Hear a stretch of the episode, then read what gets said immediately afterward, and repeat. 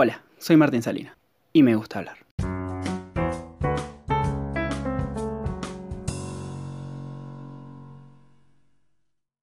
La pasión de la que me gustaría hablar hoy se puede definir como un sentimiento vehemente, capaz de dominar la voluntad y perturbar la razón de las personas, una pasión que va más allá de los propios sentimientos de una persona hacia determinadas cosas. Una pasión que trasgrede el propio significado de la palabra y se vuelve un fanatismo, un fanatismo enfermizo, del cual somos portadores la mayoría de los que vivimos en este país.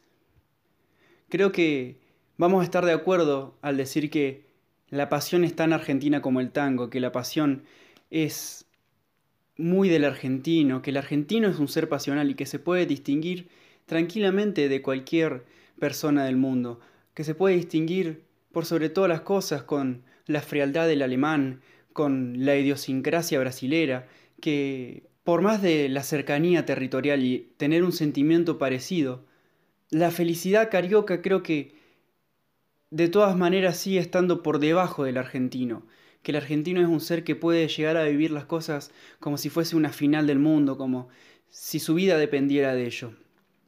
Una vez leí un argumento, un artículo que decía una, un famoso periodista que el argentino es una persona melodramática e intensa, y eso lo lleva a hablar de más muchas veces, a opinar sin saber y hasta discutirte con muchos argumentos las cosas que conoce y las cosas que no.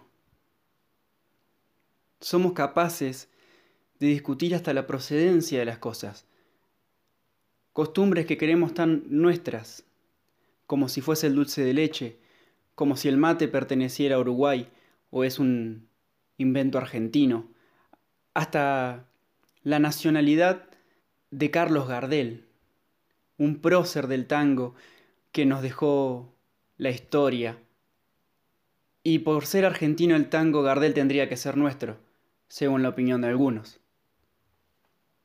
Pero el argentino no solamente es pasional cuando su equipo juega al fútbol o cuando está cerca de un mundial y tiene que calzarse la remera de la selección y alentar vehemente a una persona. La pasión del argentino puede dividirse en muchas más áreas, como lo fuere la política y la religión. Y como dije al principio, una pasión que nos lleva a un fanatismo enfermizo, que nos cierra y nos limita a las discusiones. El origen mismo de esta pasión, ante los ojos del mundo, se da por la importancia que le damos nosotros al fútbol. Pero todo esto ¿Por qué se da así? ¿Por qué sentimos las cosas de una manera diferente? ¿Será por transmisión de generación en generación? ¿Será por querer diferenciarnos del resto? Hay muchas cuestiones que podemos llegar a analizar en relación al argentino y su pasión. Y la pasión es algo que no tiene una explicación científica. Es algo de lo que podemos llegar a hablar un montón de tiempo pero no vamos a llegar a muchas conclusiones, porque la ciencia no, no tiene una connotación de lo que es la pasión, y mucho menos en el argentino, que es una persona que para analizarla tendrías millones de años y muchas charlas pasionales en el medio.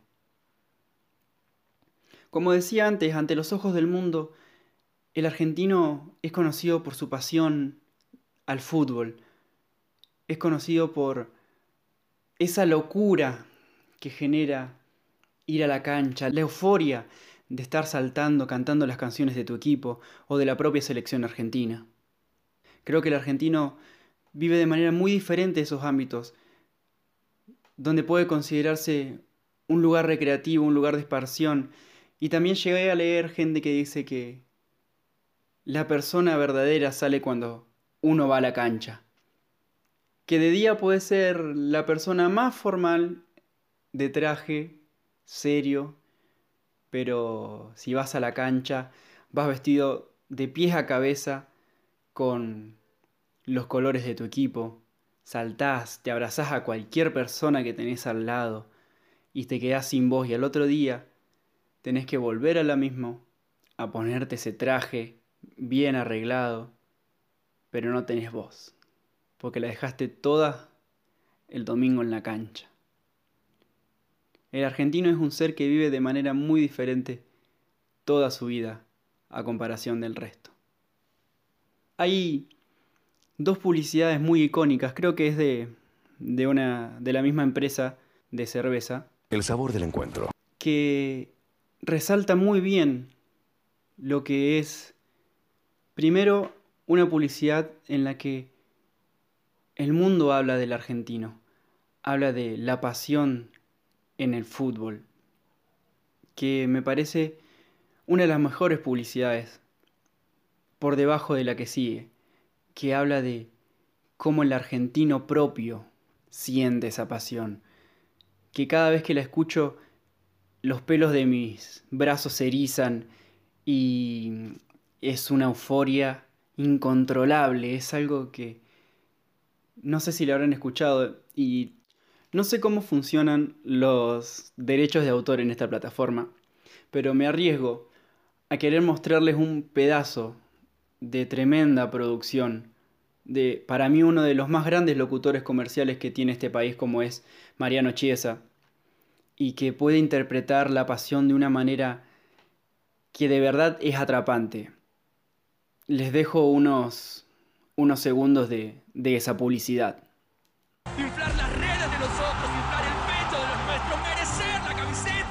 Turistas, los cronistas, los sponsors, los amigos, el himno y las mujeres siguiendo los partidos. Bendita las cábalas que dan resultado, las risas y el llanto que guardaremos tanto. Y bendito ese momento que nos regala el fútbol, de poder cambiar nuestro destino y sentir otra vez y frente al mundo lo glorioso, lo grosso de ser argentino. Si se llega a enojar la compañía de, de bebidas alcohólicas esta, El sabor del encuentro. que por lo menos me mande una lata y así arreglamos un mano a mano. ¿Eh? No se enojen porque puse un fragmento de su publicidad, por favor.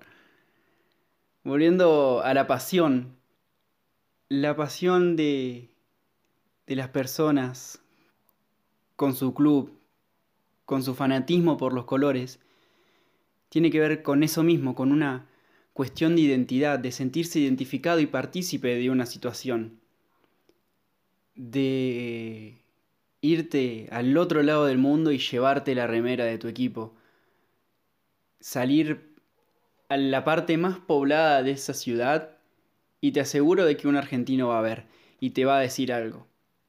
Si tenés la suerte de que sea de tu mismo equipo, te va a tirar un comentario positivo. Si te- ahora, si desgraciadamente es hincha de otro club, y bueno, te vas a comer una puteada criolla en otra parte del mundo. También está bueno, sentirse parte e identificado con una, con una situación, con un equipo de fútbol. Pero también puedo decir y argumentar con, con mucha experiencia que la pasión va por un lado más resultadista. Es una pasión bilardista si lo quieren en términos futboleros. Porque yo he llorado, he sufrido y he estado amargado muchos días cuando mi equipo le iba mal. Pero ahora cuando ganás sos el rey del mundo y te llevas a todo el mundo por delante. Es una pasión que depende mucho del resultado la mayoría de las veces. La mayoría de, de las canciones de cancha y de la mayoría de los clubes tienen una canción que diga en las buenas y en las malas vamos a estar. Pero no es el mismo sentimiento el que tiene uno estando en las buenas que en las malas, obviamente. Por eso te puedo argumentar y decirte de que así como vivimos la pasión desde otro lado, es la misma pasión la que provoca nuestros sentimientos en determinados momentos. Pero saliendo del deporte, tenemos una grieta muy importante en la sociedad, Creo que igual Argentina es un país que vive engrietada, que depende mucho, diría el indio Solari, fíjate de qué lado de la mecha te encontrás. Porque así como el mismo fanatismo nos ensordece, hay muchos temas en los que hay que tener demasiado cuidado con lo que se habla, o con quién se habla y qué se dice. Llevado a la política, como decía, tenemos una grieta que creo yo que en lo próximo va a seguir, porque si bien hay muchas personas que apoyan un movimiento, hay muchas otras que no, que están descontentas con uno, y por más que cambie de presidente, de gobierno, de lo que sea, no vas a poder tener a toda la población contenta.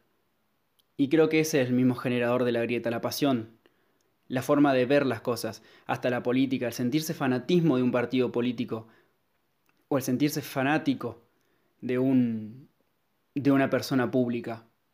Por ahí él ni siquiera quiere que lo defiendas. Pero ahí vas vos, con todas tus ganas de discutir a cualquier persona. Y creo que eso es lo que también nos separa en el propio territorio nacional. La pasión es el generador de muchas divisiones y el mismo disparador de discusiones pasionales y vehementes. La pasión se convierte en fanatismo y es el propio fanatismo una de las mayores incoherencias e irracionalidades que tiene la gente. Porque no produce ningún beneficio, no produce beneficio alguno, ni tampoco vos te vas a sentir mejor por ganar una discusión. O, o capaz que sí, no sé, depende mucho del pensamiento de cada persona.